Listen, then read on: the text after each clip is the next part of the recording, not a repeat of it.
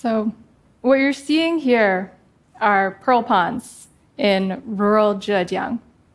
And on the day that I visited, the owner of these ponds was surprised that anyone outside of her town, let alone the pearl farming business, would want to know more about these ponds.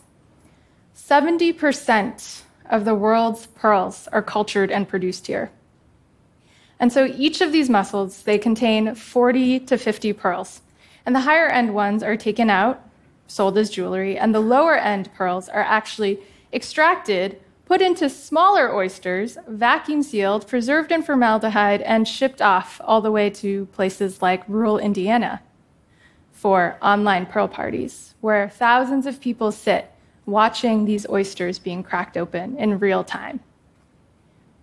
Online pearl parties are truly an internet enabled phenomena growing out of platforms like Facebook and Instagram. Because on the internet, no one can tell just how bad these oysters smell.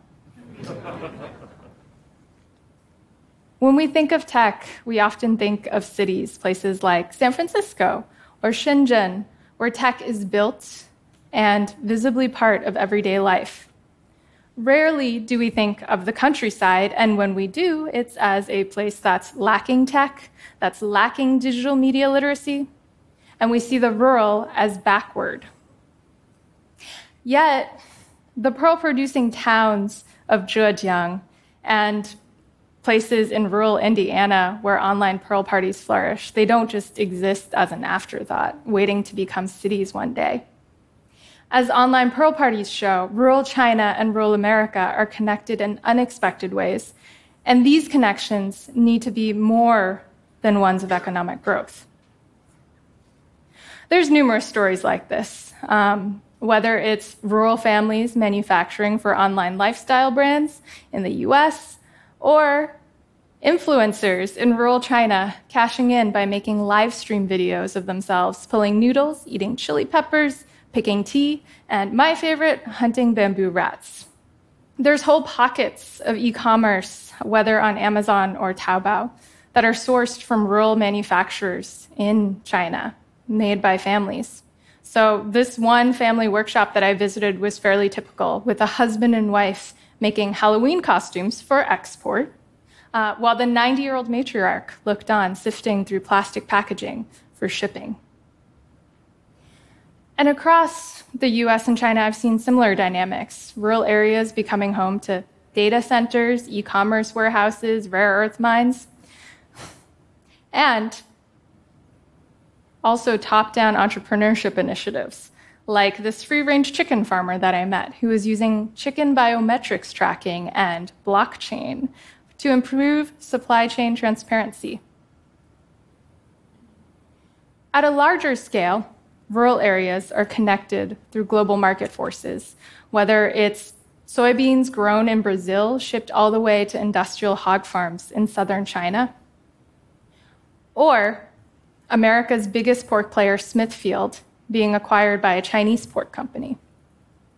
And even the process of hog farming itself is becoming high tech. NetEase, one of the world's largest online gaming companies, now has its own hog farms, and Alibaba, the internet giant, is now partnering with farms to use AI and computer vision in order to create a highly optimized pig. Because the idea being AI and computer vision will help scale up pork production to an unprecedented level, meeting the demands of a rising middle class. So, what happens when tech and the countryside intersect? Well, in my travels, I've talked to owners of large farms who see their work as one of inputs, outputs, land value, and land ownership. I've also talked to small farmers who frame their work as one of ecology and stewardship, that their land is a place of relations. It's exactly this ecological framing that reminds us that to see and understand the countryside is a crucial part of moving towards a more livable future for everyone.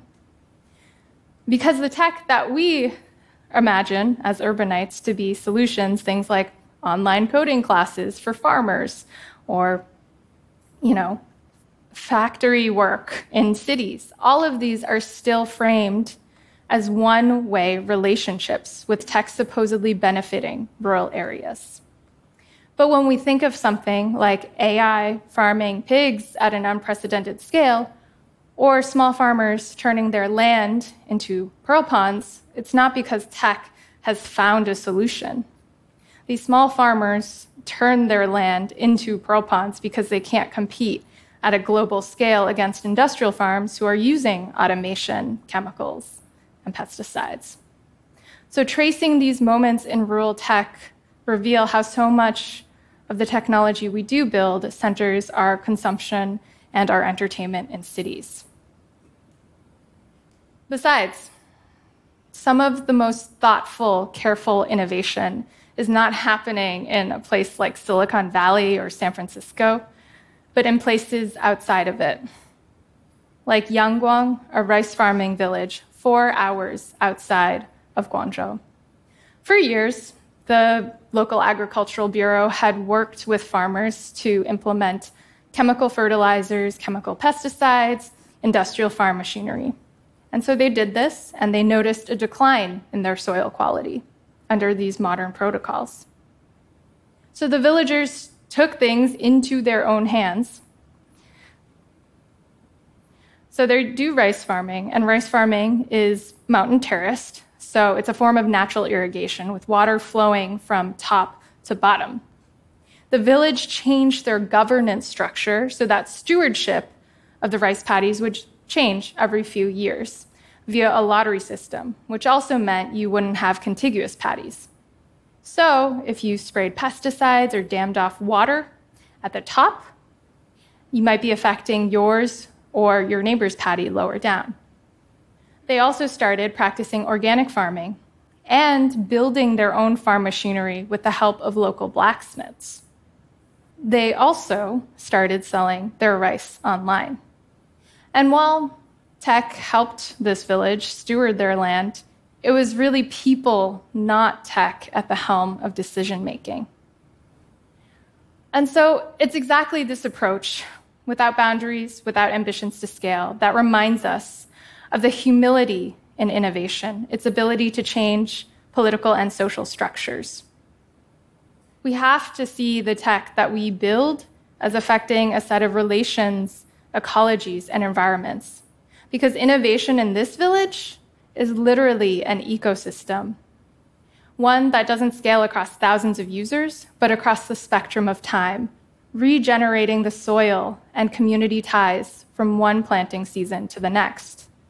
And for that, you don't need a legion of engineers, millions of users, or VC funding.